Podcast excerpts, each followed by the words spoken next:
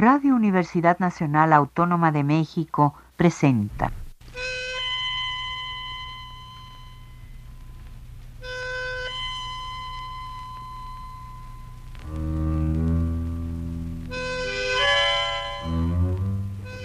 Cien años de tango.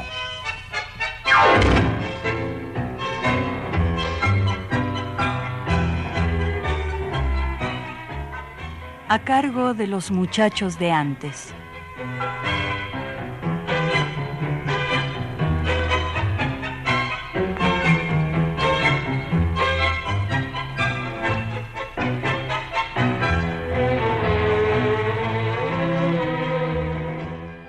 ¿cómo están amigos? Bienvenidos al programa 100 años de tango. Saludo con mucho cariño a todo nuestro auditorio. Es un placer estar aquí con ustedes. Yo soy Carolina Romero. El día de hoy estaré acompañada con un invitado muy especial. Él es Enrique Luis Discépolo Díaz, hijo del gran compositor, poeta, actor y autor teatral, dramaturgo y cineasta argentino, Enrique Santos Discépolo, también conocido como Discepolín. Buenas tardes, Enrique, bienvenido al programa. Hola, muy buenas tardes, Caro, muy, muy contento de estar otra vez con ustedes. Pues es para mí un honor poder estar aquí contigo de nuevo y además con otro invitado más. Recordemos que hace unos meses vino el programa Enrique y estuvimos en una charla muy amena con mi amigo y compañero de programa Jesús Martínez. Hola Jesús, bienvenido, buenas tardes, ¿cómo estás? Muy contento, Caro. en esta ocasión es doble fiesta por tener nuevamente a nuestro amigo aquí con nosotros y además por la fiesta más importante, eh, tu integración ya eh, formal al equipo de productores de 100 años de tango. Cosa que... Vamos a celebrar, ¿no? Claro, tenemos que celebrar y sobre todo, qué mejor eh, con la presencia de aquí de Enrique, que si me lo permites, va a quedar nombrado como el padrino qué honor. doña Carolina Romero de 100 años de tango. Es un honor lo que me acabas de decir, mi querido Jesús. Y pues, qué bueno, felicidades y mucho éxito, lo que sea este el inicio de algo muy importante. Así lo deseamos. Así va a ser. No, pues yo más feliz de tener un padrino de esta pues categoría. no hay de estos padrinos todos los días. Muchas gracias, gracias Enrique. Así que comencemos con la fiesta. Comenzamos. Vamos a hacer una pequeña reseña. Su papá, de Enrique Santos Discépolo, nació el 27 de marzo de 1901 en la ciudad de Buenos Aires, en el barrio de Valvarena. Valvanera. Valvanera, tienes razón, Valvanera. Y sus padres fueron Santo Discépolo y Luisa Belushi. De Lucky. Beluki, muchas gracias por ayudarme, porque los apellidos... te voy a comentar algo, perdón la interrupción.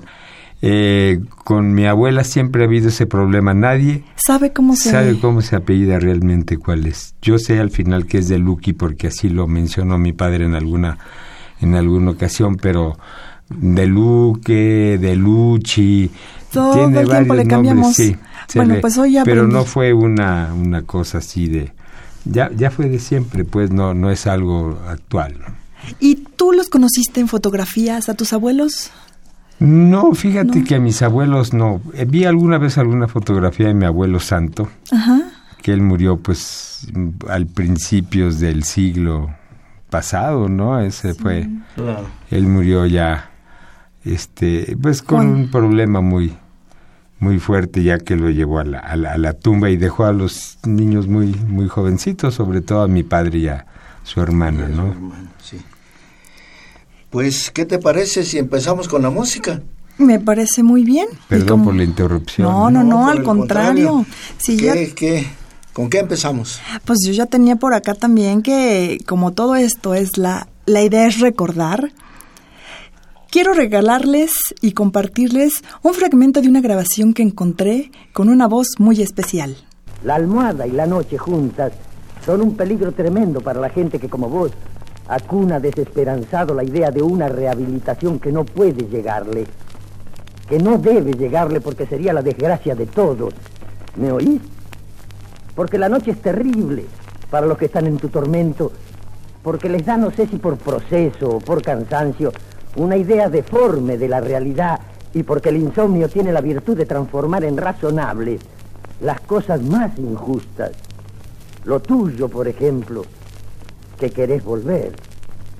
Lo tuyo, que es monstruoso porque es historia y está escrito en la memoria, en los papeles, en las cárceles, en los muertos y en los vivos que están muertos.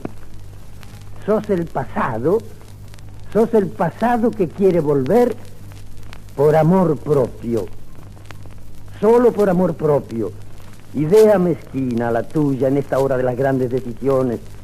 Tan mezquina tu idea que de tanto andarte a pie por la cabeza, ella misma se te ha detenido avergonzada en las sienes y te late como si tuvieras un kilo en cada una. ¿Y sabes por qué? Porque tu idea y yo sabemos que no debes volver. Y vos también, en el fondo de tu alma, aunque la escondas, sabes también que no debes volver. Por decoro, por recuerdo, por historia. Recuerdos, historia.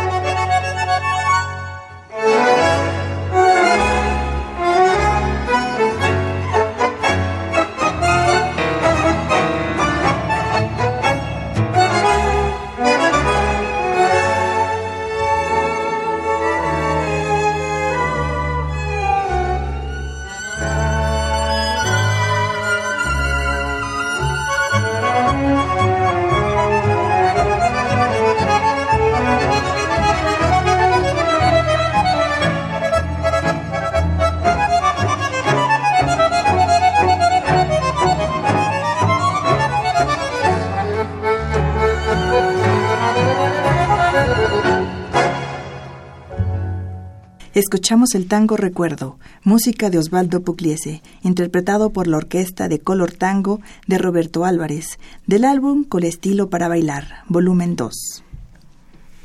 ¿Qué te pareció la voz de tu papá en este pequeño fragmento que encontré buscando, buscando información de él, Enrique?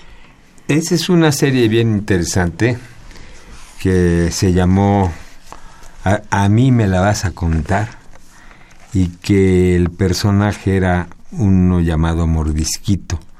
Era un personaje pues muy en la época del peronismo, en donde pues él era uno de los, yo creo que los figurones más importantes que tuvo en esos momentos la, la parte, pues este, política, pero, pero del, de los, de los actores, de la gente de la, los gente del ambiente, de, de la, farándula, ¿no? Que eran gentes también que estaban muy comprometidas en un momento dado con, con el peronismo, con la, con los movimientos sociales. ¿Y tú sabes por qué el mordisquito? Mordisquito, porque eran mordiditas chiquitas, ¿no? El Ah. mordisquito es, es, es estar mordiéndote, Sí, sí, sí, ¿no? claro. Estar, Pero ¿por qué lo aplicaban a...? a- esa sí ya no me la, no me la sé. Habría que preguntarle a Sergio Alejandro Puyol, que es uno de los, yo creo que es uno de los biógrafos más importantes que tiene mi padre, junto con Galazo y con Jorge Dimov. Yo creo que son los tres este, biógrafos de Santos Discépolo más importantes, ¿no? Porque a mí me encantó oír la voz de, de tu papá en esta Ah, no, grabación. pues es una voz con mucha fuerza. Sí, porque además parece que nos está platicando o un tango que recién está escribiendo. Y pues no, realmente estaba platicando en el radio, ¿no? Ese- Claro. esa era una de las grandes virtudes de, de mi padre, ¿ves? Que era una gente muy natural. Y fue un actor natural, pues él se subía al escenario y pues, Lo llenaba. lo llenaba, ¿no? Era una gente bien, bien, bien intensa en ese sentido. Claro, y pues por eso escribió historias muy fuertes. Además, su vida, como ya no lo comentaste, no fue fácil para él. Pues si a los cinco años se muere su padre y a los nueve su madre, Su madre. pues luego se va a vivir con unos tíos que fueron muy estrictos con él, además.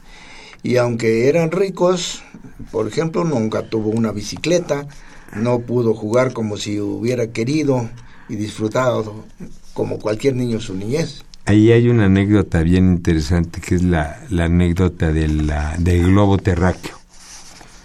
Cuando él se va a vivir con los tíos, él tenía un, un, pues, un globo terráqueo, tenía un mundo. Que entonces él cuando se muere su mamá lo que hace es taparlo con un con una tela negra y dice el mundo está de luto y así tendría que estar. ¿no? Wow. Así A lo edad- sentía él. Así, él, y además a una edad muy, muy, muy tierna, ¿no? Muy jovencito. ¿Tú alguna vez jugaste con tu papá? No, No. yo nunca tuve la oportunidad de verlo. Él murió, pues yo te- iba a cumplir cuatro años cuando él murió. Nunca. y ya no regresó, iba, se supone que era la época en que estaba por regresar. Pero ahí hubo una intervención de Eva Perón que fue la que lo frenó. No lo dejó salir. De alguna manera no lo dejó salir porque le dijo cómo se iba en esos momentos cuando el peronismo necesitaba de todos sus de todos sus próceres y toda la gente que en un momento dado pues podía Ya que además ya Apoyar. estaba, Darle muy- ya fuerza, enfermo. Y ya estaba mal. Él se pasó prácticamente un año sentado en un sillón acariciando a Morris, a su, Su gato, gatito. y viendo hacia, hacia la avenida Callao, ¿no? Hacia el café que está enfrente. No sé, ¿tú te acuerdas de la calle donde él vi- vivió? Pues eh, digo, No. pues, hace tiempo. Hace tiempo Sí, fui. hace tiempo fue, ya no me Hace acuerdo. tiempo así. no te acuerdas. ¿Para, para qué digo? No, ya. Piadosas. Yo, yo sí me acuerdo bien de esa, de esa zona. Él, él vivía en el 765 de Callao. ¿no? Y como él decía, dice, yo no vivo en el 567, yo vivo al revés, en el 765. ¿no? Sí, sí. Así era Así él. era su lugar. Esa era su, su forma de ver las cosas. Enrique, ¿a ti te gusta el tango? Me fascina el tango, me parece una de las manifestaciones más profundas que puede tener el hombre, obviamente hombre y la mujer, ¿no? Claro, claro, hombre como especie. Si tienes, por ejemplo, la, la fuerza de una Eladia Blasquez, si tienes la presencia de una Susana Rinaldi, un mujerón de ese tamaño, ¿no? Claro. Pues completan lo que es el tango, ¿no? Yo creo que la mujer en el tango es fundamental, ¿no? Ujú. Y de herencia de, de tus papás, ¿tienes así como ganas de cantar o tocar un instrumento? No, mira, yo toqué escribir? muchos años, toqué muchos años. Yo toco fundamentalmente, sigo tocando la armónica cromática. Ah, mira. Toqué muchos años el saxofón también. Este, no quise nunca compararme, ¿ves? Tengo por ahí poesías y cosas mías, pero no las saco y no, no, yo no quiero compararme con Santos Discépolo, ni nunca fue mi intención tampoco de continuar una tradición que pues no se me daba a mí porque yo no nací en el tango. No. Yo nací aquí en México. Más en el bolero. Sí, pero, pero este, mira, cuando has estado en el, en el ambiente del tango sabes que, que es ahí. Ellos son, están ahí, ¿no? Vivos. Ahí es, es que ese es ese, lugar. Yo no nací en ese lugar. Yo lo tuve nada más de referencia, ¿ves? Pero el tango, el tango es, el tango tienes que mamarlo, como dicen ellos, tienes que sentirlo desde que naces, ¿ves? Y que al principio a lo mejor no te gusta, cuando ya te empiezan los primeros desencantos, cuando ya empiezas a sentir los rigores de la vida, pues es cuando entonces ya empiezas a entender el tango, ¿no? Claro. Pues, ¿qué te les parece que escuchemos otro tanguito? Y ahorita lo comentamos. Viene de ahí.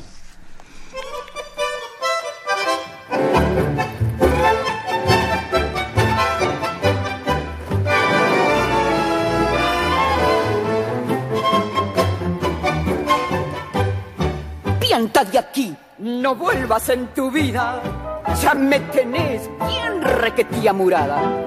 No puedo más pasarla sin comida, ni oírte así decir tanta pavada. ¿No te das cuenta que sos un engrupido? ¿Te crees que al mundo lo vas a arreglar vos? Si aquí ni Dios rescata lo perdido, ¿qué querés vos? Haz el favor. Lo que hace falta es empacar mucha moneda Vender el alma, rifar el corazón. Tirar la poca decencia que te queda. Plata, mucha plata. Yo quiero vivir. Así es posible que morfes todos los días. Tengas amigos, casa, nombre y lo que quieras vos. El verdadero amor se ahogó en la sopa. La panza es reina y el dinero es Dios. Pero no ves, Gilito embanderado, que la razón la tiene el de Majita, que la honradez la venden al contado y a la moral la dan por moneditas, que no hay ninguna verdad que se resista frente a dos mangos, moneda nacional. Por resultas haciendo el moralista un disfrazado sin carnaval. Tírate al río, no embromes con tu conciencia. Sos un secante que no hace ni reír. Dame, puchero, guárdate la decencia. Plata, mucha plata. Yo quiero vivir. ¿Qué culpa tengo si has pillado la vida en serio? Pasás de otario, morfás aire y no tenés colchón. ¿Qué machache? Hoy ya murió el criterio. Vale Jesús lo mismo que el ladrón. Enrique, pues esta sorpresita también era para ti, de tu madrina Tita Merelo. Este es un tango bien interesante porque es un cambio que le es un tango que le cambia la estructura y el panorama a muchos argentinos porque es con esa letra con la que abre realmente pues, una una vía nueva no de, de, desarrollo este creativo en, el tango y escuchamos Que Bachaché, interpretado por Tita Merelo con la orquesta y la música y la letra de Enrique Santos Discépolo, que esto lo hizo en 1926. fue su segundo tango que hizo tu papá. Sí, el primero fue uno que se llama Bizcochito, que tiene por ahí Jesús la grabación, que es un tango, sí, Sí, eh, no, eh, es, un antecedente. No es muy escuchado, pero sí. Bueno, pero sí conocido, pues. Sí, pero pero no tiene la todavía ahí pues, apenas empezaba, ¿no? Pero realmente se lo compuso a los 17 años. A los 18. 18. A los 18. O sea que pues estando por Uruguay. Era un pibe. Era un pibito. y bueno, vamos a seguir con más sorpresitas. Ahora Vamos a escuchar el siguiente tango.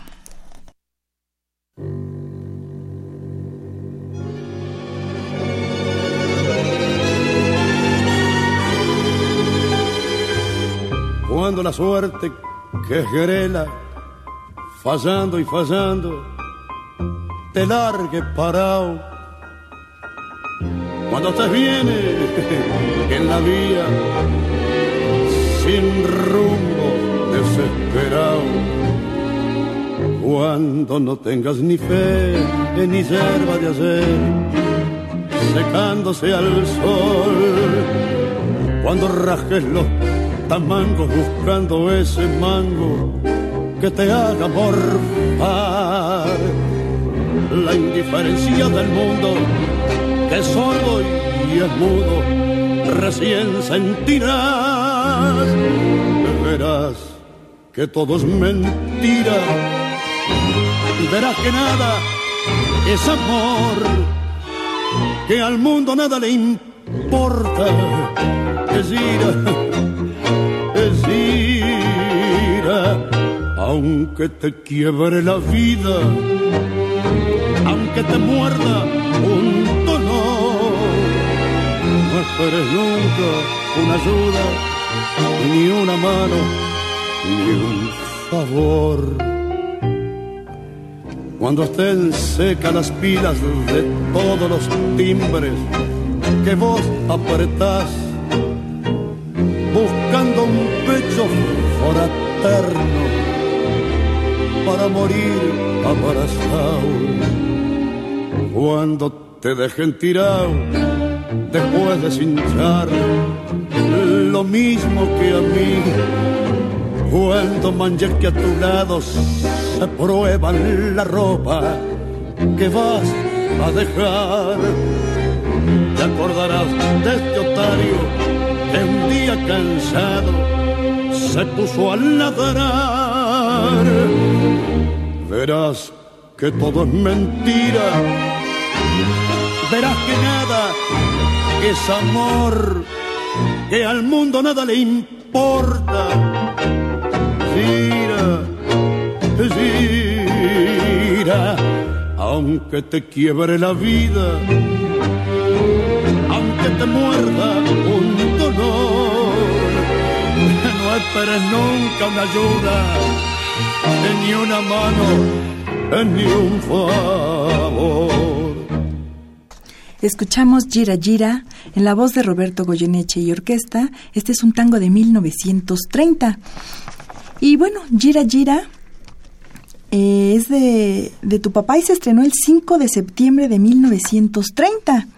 Este tango se hizo muy famoso, interpretado por artistas de muchos géneros, entre los más famosos pues está Carlos Gardel, que él lo grabó en 1930 para el cortometraje que lleva el mismo nombre, dirigido por Eduardo Morera, o la versión que acabamos de escuchar de Roberto Goyeneche con su voz inconfundible. Y que es eh, impresionante Goyeneche. ¿no? Sí, sí, sí. A mí me gusta mucho. Creo que es uno de los mejores intérpretes del tango, ¿no? es decididamente la forma en que los dice, los siente, los comunica, pues, son maravillosos. Sí, la forma que los interpreta es único. Es único, único. Sí, sí. Y bueno, tenemos aquí unas frases. Ingeniero, ¿me quiere ayudar? Ah, claro. Mira, Disépolo decía, ese tango nació en la calle, precisamente. Me lo inspiraron las calles de Buenos Aires, el hombre de Buenos Aires, la rabia de Buenos Aires. Yo le escribí esa canción con la misma mano, la padecí con el cuerpo. Quizá hoy no lo hubiera escrito porque los golpes y los años serenan. Pero entonces tenía 20 años menos y mil, mil esperanzas más. Grité el dolor de muchos, no porque el dolor de los demás me haga feliz, sino porque de esta manera estoy más cerca de ellos y traduzco ese silencio de angustia que adivino. Usé un lenguaje poco académico, porque los pueblos son siempre anteriores a las academias. Los pueblos claman, gritan y ríen sin moldes.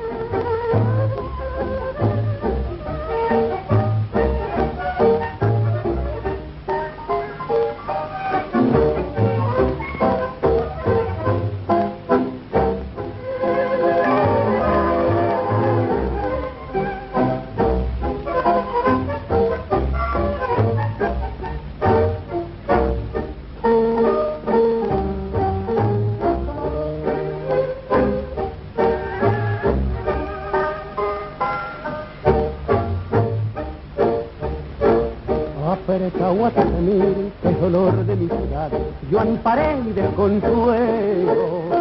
Fuiste en mi vida canción y en el charco, cielo.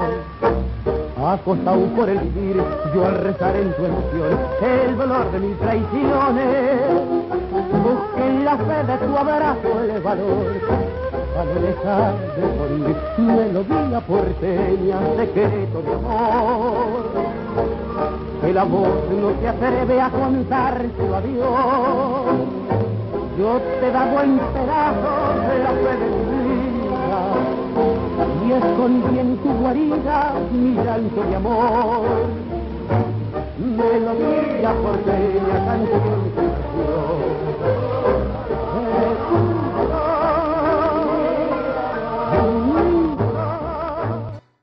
Y esto fue Melodías porteñas de Enrique Santos Discépolo en la música y en la letra, interpretado por Juan de Arienzo en la voz de Alberto Echagüe.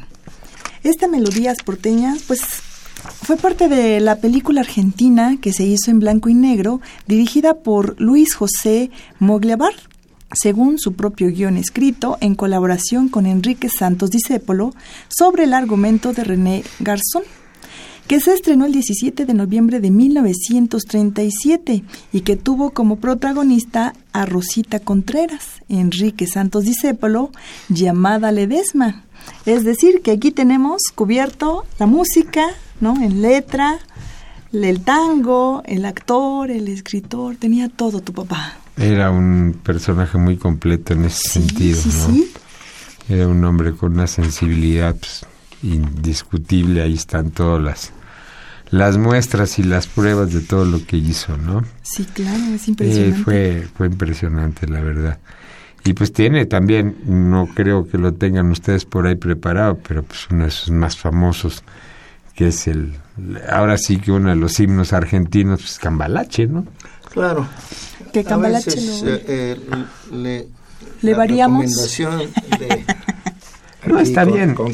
te, te, comentaba. hay tanto Sí, pero te comentaba yo eso porque creo que con ese tipo de, letras, se transforma totalmente lo que es el, el panorama del tango, ¿no? Sí, él le da una vuelta a toda la pues a toda la, la, idea que se tenía de cómo tenían que ser las letras, acá hablando de la costurerita que dio el mal paso y no sé qué tantas cosas, que las viene a, a cambiar totalmente, ¿no? A revolucionar. Por algo se le aplicó el calificativo del Señor de la Amargura. El, ah. Sí, era el Señor de la Amargura. Duro, duro.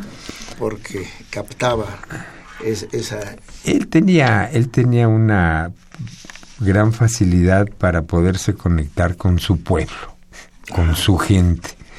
Por eso él era tan receptivo de todo lo que le pasaba. Sí, te conoces, creo que la conté alguna vez, la anécdota de cuando hace chorra es lo que te iba a sugerir, que nos la platicaras. Cuando hace chorra. aunque no traemos la, no, chorra. Pero es no, pero, pero es bien interesante porque estaba, estaba un día, hubo un, hubo un mercado que ya no existe, que estaba en, sobre la avenida 9 de Julio, sobre el lado de, de Pellegrini, que era un mercado que ahora son unas oficinas del gobierno del, de la ciudad de Buenos Aires. Ahí había un mercado y un día estaba mi padre parado en la esquina esperando a alguien. Y en una ocasión pasa este la gente lo saludaba y todo y de repente ve llegar a unas personas, llega dos, tres tipos, uno de ellos alto, grandote, con un delantal este, con un cuchillo clavado en el en el cinto, ¿no? Y todo el, delantal lleno de sangre. ¿no? Y se le acerca y le pregunta, y le dice, oiga, usted es Enrique Santos Discépolo, pero así con una actitud muy agresiva. Y dice mi padre que, pues, que, lo ve a él y ve el cuchillo y vio el tamaño del tipo y todo. Dijo que no. Lo primero que quiso hacer, dijo, pues voy a ver a para dónde disparo, ¿ves? Para dónde puedo escapar, para dónde voy a correr, ¿no? Qué susto. Y entonces el otro le dice, sí, pues yo soy. Y entonces le dice este señor, dice, ¿y usted con qué derecho ¿Con qué derecho saca mi historia y la pone así para que todos lo sepan, no? Y entonces el otro es cuando dice, pues, ¿para dónde salgo corriendo? Y ahí se quiebra este hombre y le dice, pero gracias a usted, todos ya saben lo que fue esta tal por cual, esta mujer terrible. O sea que era pura coincidencia y el señor se la tomó personal. Sí, pero lo que pasa que te... Yo pienso que él tenía esa capacidad de entrar al subconsciente colectivo, como le llamaba este, ¿cómo se llama este? El, bueno, uno de los grandes psicólogos de, que, que hablaba él del inconsciente colectivo yo creo que él tenía esa capacidad de entrar y absorber o captar ese tipo de sentimientos. Porque imagínate, pues él interpreta lo que le pasó a una persona, ¿no? Claro. además ni lo conocía al señor. a lo mejor era, fue el personaje. Pero el susto que le pusieron no, pero se le olvidaba. pero es que ese era el, el, asunto con él, ¿ves? Él era una persona que estaba siempre muy receptiva a todo lo que pasaba a su alrededor. Él veía lo que otros no Claro, claro, él tenía esa sensibilidad, ¿no? Tan, tan, tan especial, tan, tan afinada, por decirlo así, ¿no? Sí, claro. Y les tengo otra sorpresita, un cachito más de un audio original. ¿Lo ponemos, por favor? Pienso y digo lo que pienso. Todas las noches de lunes a viernes, dice Polín, Conversa con sus muchos amigos de todo el país, como él solo sabe hacerlo, comentando temas de interesante actualidad. Y ya está nuevamente con nosotros Enrique Santos Discépolo. Oíme, Mordijito. Mordijito, ¿dónde estás? Ah, Mordejito, mira, yo alguna vez te hablé de confusionismo, de los rumores, de la calumnia, de todo ese infame y misterioso río de noticias falsas que echan a rodar los resentidos. Claro, ellos no pueden mostrarnos hermosas realidades y entonces buscan el desquite de las mentiras, sin dignidad y sin heroísmo. Y ellos, los que desde hace años y años te dicen sigilosamente que se va a venir una, esos mismos son los que ahora te ponen una mano en el hombro, miran, miran hacia los costados, se agachan y te dicen, atenti, eh, ojo, Atente que la que se viene el 22. ¿Y qué se viene el 22? El 22. Vos vas a ver la que se viene el 22. ¿Qué es lo que se viene? Y ahora yo sé, mordisquito, qué es lo que se viene. ¿Sabes lo que se viene? Dos millones de personas. Eso se viene. Te estoy hablando de, de dos millones de argentinos que vienen a defender un mundo de conquistas enormes que han encontrado la felicidad en ese mundo y que no quieren perderlo. Mordisquito, estás equivocado. No es la guerra, al contrario, es la paz de los trabajadores, porque habrá gritos y canciones y banderas, pero es la paz. Claro, a vos te gustará más una audición de boleros o un concierto en la Wagneriana, lo entiendo, porque hay músicos y músicas que a vos no te llegan, pero a mí sí. Enrique, ¿qué te dice oír a tu padre? Ah, pues me llena de emoción, me llena de, pues, por un lado de orgullo, ¿no? También, porque pues era un intérprete de, del pueblo, como te decía hace un, momento, sí, sí. que era, pues, de lo más, lo más cercano, ¿no? Que podía, podía entenderse. Y bueno, pues, que lamentablemente mordisquito fue una de las situaciones que le aceleró tal vez la muerte. Su muerte, ¿verdad? Claro, porque tuvo muchas contras. Él en esos momentos estaba trabajando en el teatro y estaba presentando una obra de teatro. Y la gente este en contra de él, pues todos los la oligarquía famosa argentina, todos llegaban en las mañanas al teatro. Decían, ¿Hay boletos para el teatro? Sí, démelos todos. Wow. Y compraban todos los boletos. Con tal de que no. Y ya la gente, y no, y no iba nadie. Mm. O sea, compraban los boletos, pero no iba nadie. Claro. Entonces abrían este, el escenario, pues estaba solo, no había nadie. Porque los boletos habían sido comprados, pero habían sido tirados, ¿no? Qué malvados, porque también me recuerdo que, que leí que el ministro de Educación pues tenía una comisión, ¿no? Y, y ellos estaban dedicados a cuidar el idioma y entonces no dejaban usar el lunfardo. Es una estupidez eso, quisiera. entonces también empezaron a censurar los tangos de, de tu papá, claro, de Disépolo. Claro, sí, hubo una censura muy grande en ese sentido, pero por una estupidez, ¿no? ¿Cómo vas a censurar el, el, el lenguaje del pueblo? ¿no? Eso, ¿cómo? Es ¿cómo como si censuraras, por ejemplo, el, la canción esta de... Ay, ¿cómo se llama? Creo que se llama La Maldita Vecindad, que dice chompiras, no sé qué cosa, que te habla todo el, el, el, lunf- el- el lunfardo mexicano, el ajá. caló mexicano, ¿no? Es como si quisieras este Acallar. prohibir una cosa Claro. así, pues no puedes. Claro. Esa es la el habla, la, la, la, la- realmente la- cómo se comunica el pueblo, ¿no? O como el mexicano que tiene el doble sentido, claro. que solamente los mexicanos entienden y si te sales de a, a otro país, pues Lo no que pasa es que el, el mexicano está muy desarrollado en ese doble sentido, pero bueno, hay sus equivalentes también en otros lados. Los argentinos tienen lo suyito también, ¿eh? No te creas que no. La suyita. Sí, sí, sí. Pues vamos a escuchar Otro Tango.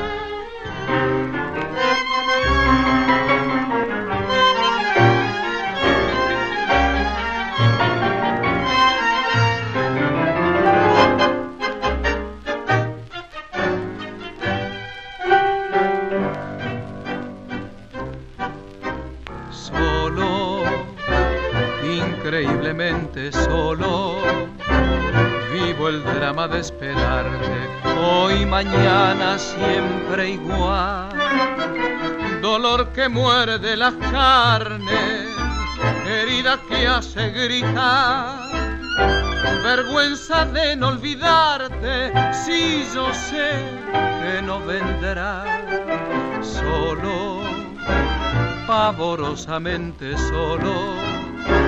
Como están los que se mueren, los que sufren, los que quieren, así estoy por tu impiedad, sin comprender por qué razón te quiero, ni qué castigo de Dios me condenó al horror de que sea vos Vos solamente, solo vos, nadie en la vida más que vos, lo que deseo.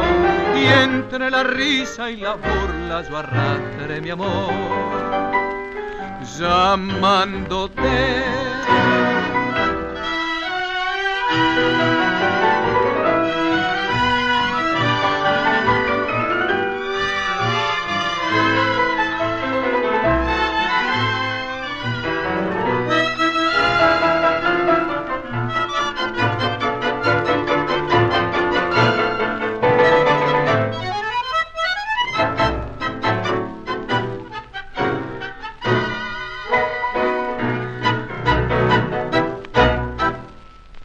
Este tango que escuchamos fue Martirio, hecho en 1940 por Enrique Santos Discépolo, música y letra.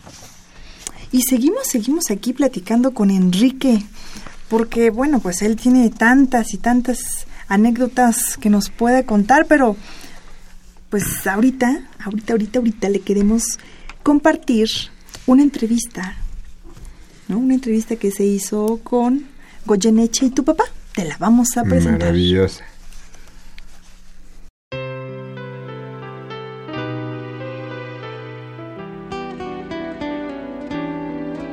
Buenas tardes, jefe.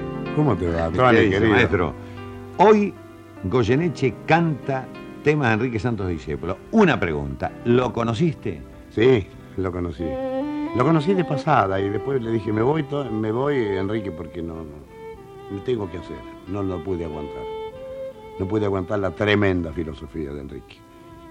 Era un hombre totalmente actualizado y, un hombre que me, me hacía mal la tremenda fuerza que tenía él diciéndote las cosas. Vos sos muy nervioso. Sí, muy nervioso. Pero este. Pero sos como muy nervioso. Sí, soy muy nervioso, pero de no aguantar algunas cosas. No, no, no, pero yo no lo aguanté a él porque me hacía mal, me hacía mal la tremenda verdad que él estaba diciendo. Cosas que vos tenés adentro y no las podés decir, él las decía con una naturalidad tremenda.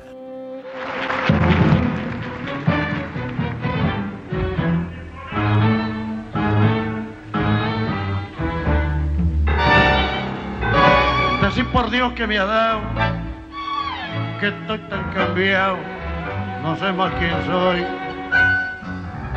El malevaje extrañado me mira sin comprender, me ve perdiendo el cartel de guapo que ayer brillaba la acción. No ves que estoy embretado, vencido y bañado a tu corazón.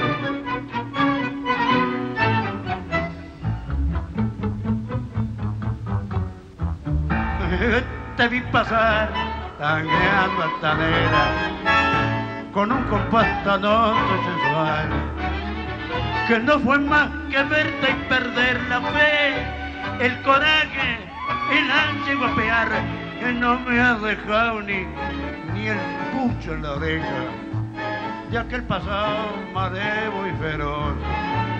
Ya no me falta para completar, es más que ir a misa e hincarme a rezar.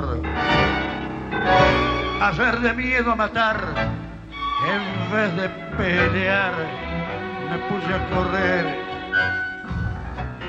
Me vi a la sombra final, pensé en no verte y temblé si yo que nunca floqué, de noche angustiado me encierro a llorar. Decí por Dios que me has dado, que estoy tan cambiado, no más quién soy.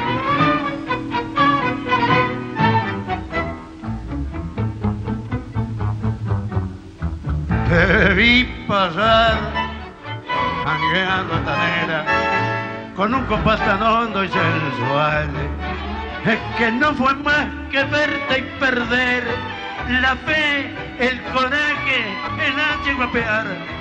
No me has dejado ni el pucho en la oreja de aquel pasado malevo y feroz.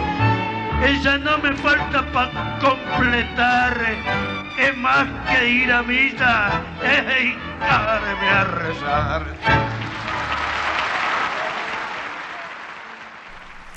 Y este tango fue Malevaje, música de Juan de Dios Filiberto, la letra de Enrique Santos Discépolo y en la voz de Roberto Goyeneche. Uno de los grandes tangos de, mi padre, ¿no? Yo creo que es por lo menos uno de los que más me gustan a mí. Pero hay alguna anécdota. que nos ibas a contar. Hay una anécdota que no sé si, si, es, si estoy en lo correcto, creo que sí. Pero ese tango lo, lo estrenan en la calle, después de que lo terminan de escribir mi padre y, Filiberto, y lo estrenan en, en la boca, allí la, era un intérprete, si no mal recuerdo, tengo que retomar toda esa información que ya se me ha ido medio olvidando. Ya la edad también, no te creas. ¿Cuántos años tienes? Yo tengo 69 años. 69 años. Ya estoy a punto de ser septuagenario. ¿Y quién lo interpretó? Este, no me acuerdo si era Olinda Bozán, creo que fue ella, no estoy, no, no tengo todos los datos, pero el caso es que fue, fue una, una presentación muy especial y muy espectacular, ¿no? En la calle ahí, con, este, con los faros de los coches alumbrando a la cantante y al, a los músicos que estaban ahí con ellos, ¿no? Ah, muy original la, la presentación. De, luego, luego terminaron y listo, con luces y Creo que era así la anécdota. Ah, mira. Vamos a checarla, pero ya se fue. Pero ya se fue. Bueno, pues vamos a ver nuestro siguiente tango.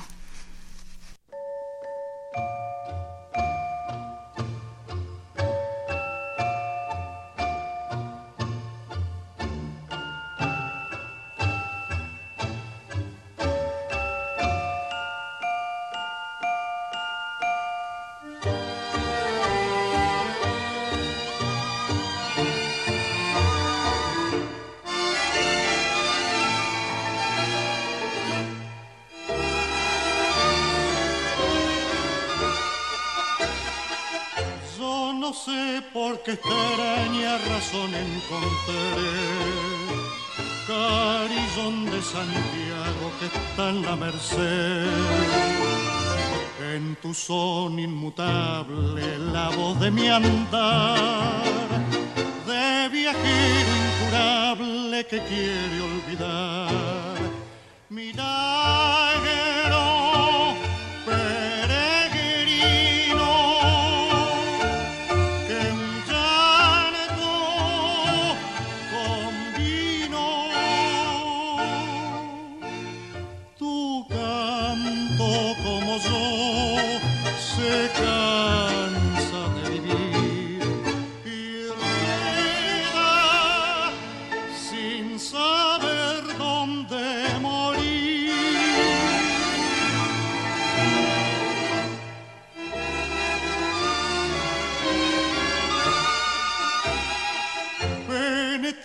el secreto de mi corazón, porque oyendo tu son la nombré sin querer. Y es así como hoy sabes quién era y qué fue, la que busco llorando y que no encontraré. Mi vieja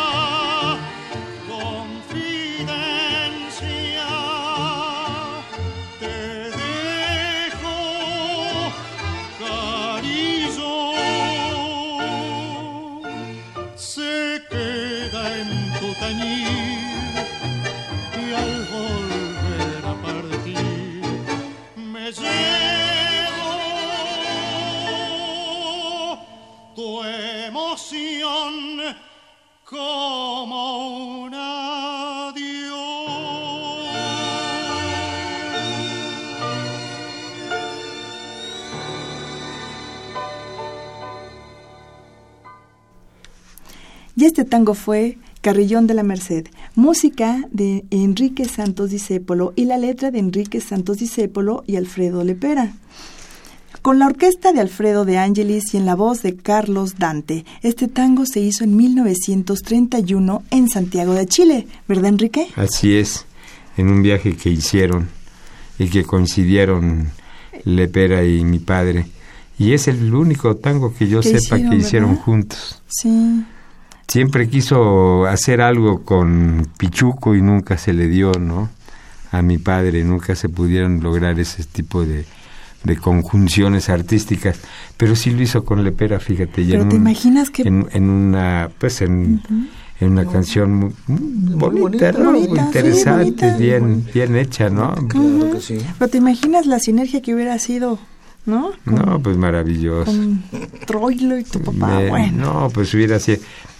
Troilo quería mucho a mi padre y mi padre quería mucho a, Troilo, incluso cuando, cuando muere mi padre, el primero que llega a la casa es él. Es él, sí. a los 10 minutos de que le avisan que, había muerto, él estaba ya en la casa, ¿no?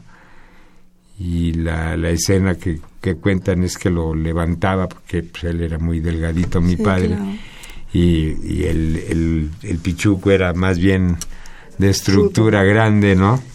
Entonces lo levantaba y le decía, pibe, pibe, no te vayas, pibe, y lo abrazaba y lo besaba, ¿no?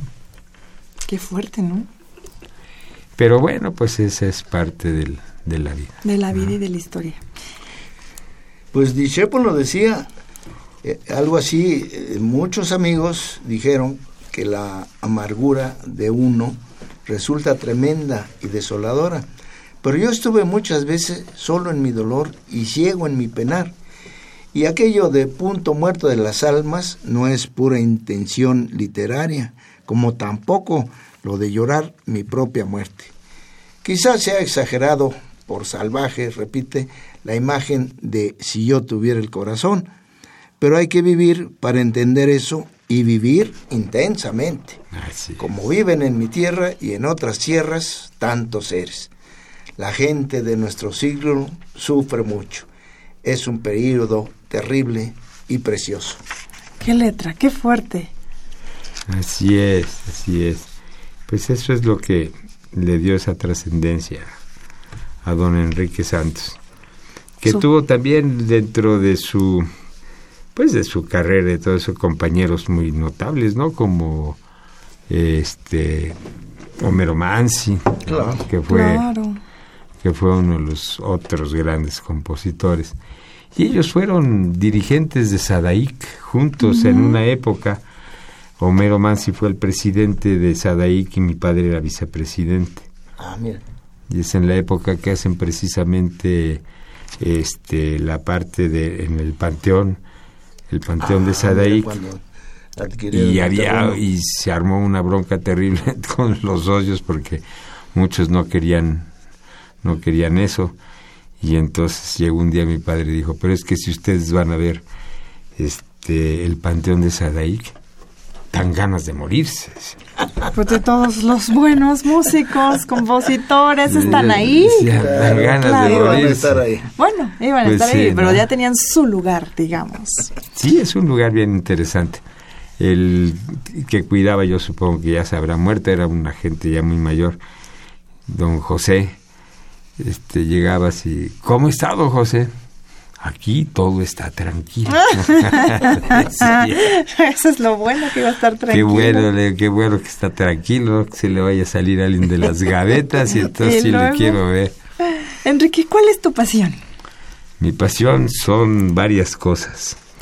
Una de ellas es este una afición que tengo hace ya muchos años, que es a la gemología, soy gemólogo. Ese es ese es el título que más me gusta. Gemología. Estudié psicología y hice otras cosas, pero realmente el que más me gusta es el de gemólogo. Me gustan mucho los minerales, me dedico a la venta de minerales y a estudiar gemología también, para hacer análisis gemológicos, ¿no? Y además son muy bonitas. Eh, son hermosas, las piedras son extraordinarias, es una de las este pues una de las creaciones divinas, ¿no? Para mi gusto. hay cosas que te da la naturaleza que dices, ¿y esto cómo se pudo hacer, no? ¿Cuál es tu favorita? Mis favoritas, ah, mis favoritas son las esmeraldas. Esmeraldas, ajá. Esas son mis piedras favoritas. Me gustan mucho los granates. Mm. Los granates son piedras muy difíciles difíciles de manejar? Mm, difíciles de varias cosas. Lo que pasa es que tienen una estructura muy semejante este en su tiene una estructura de, su fórmula, ¿ves? Pero ah, muchas variaciones. Los granates tienen muchas especies y muchas variedades. No es uno solo, como dicen que es rojo, no. Hay, no hay muchos. Granates amarillos, este color canela, están los de mantoides que se llaman, que son los granates muy bellos, son los granates verdes, mm. que son la variedad de una especie que se llama saborita. En fin, no, no les meto más. ¿Y los cuarzos qué tal? Los cuarzos son bien importantes porque los cuarzos son generadores, amplificadores, conductores, almacenadores y conservadores de energía. Mira, todo Así es que... si pueden trabajar con un cuarzo, traer un cuarzo con uno, pues es una herramienta muy interesante para llenarse de buenas fuerzas. Pues dedicado a ti, vamos a oír este tango.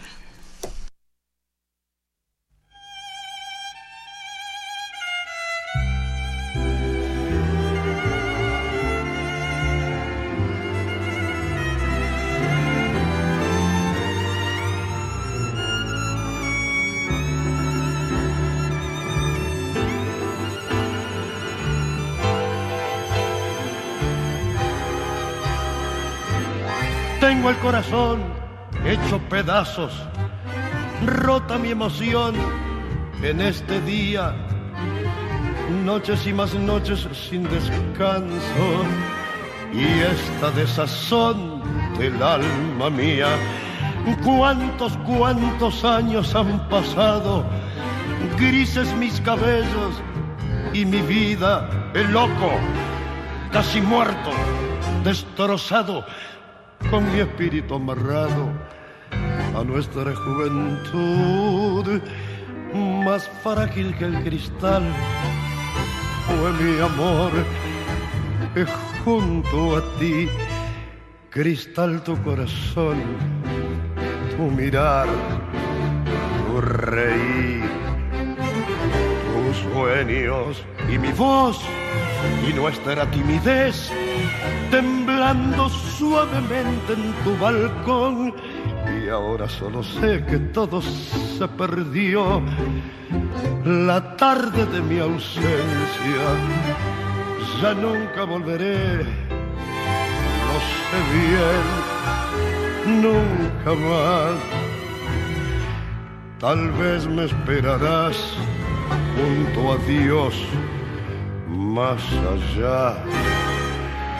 Todo para mí se ha terminado, todo para mí se torna olvido. Trágica enseñanza me dejaron esas horas negras que he vivido. Cuántos, cuántos años han pasado, grises mis cabellos y mi vida solo, siempre solo y olvidado, con mi espíritu amarrado a nuestra juventud, más frágil que el cristal, fue mi amor junto a ti, cristal tu corazón, tu mirar, tu reír, tus sueños y mi voz y nuestra timidez, temblando suavemente en tu balcón. Y ahora solo sé que todo se perdió la tarde de mi ausencia. Ya nunca volveré, lo sé bien, nunca más. Tal vez me esperarás junto a Dios más allá.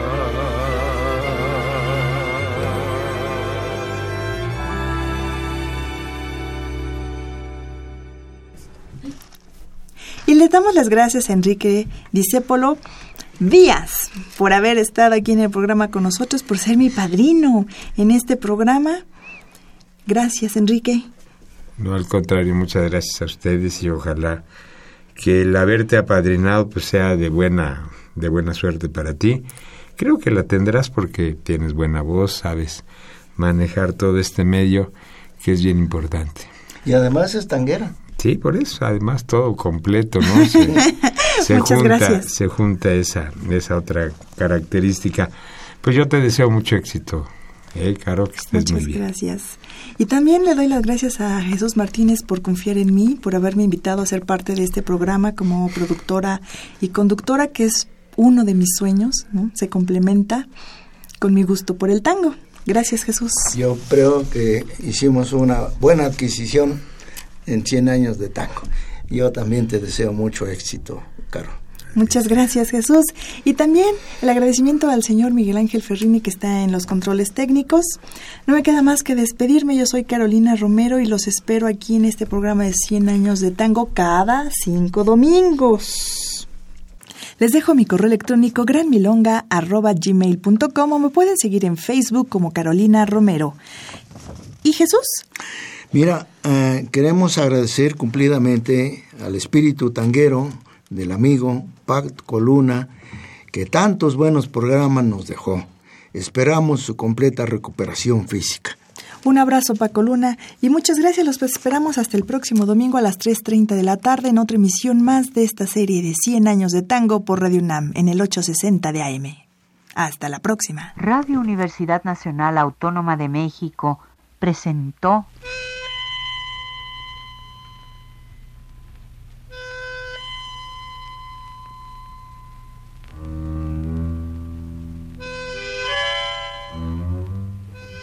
Cien años de tango.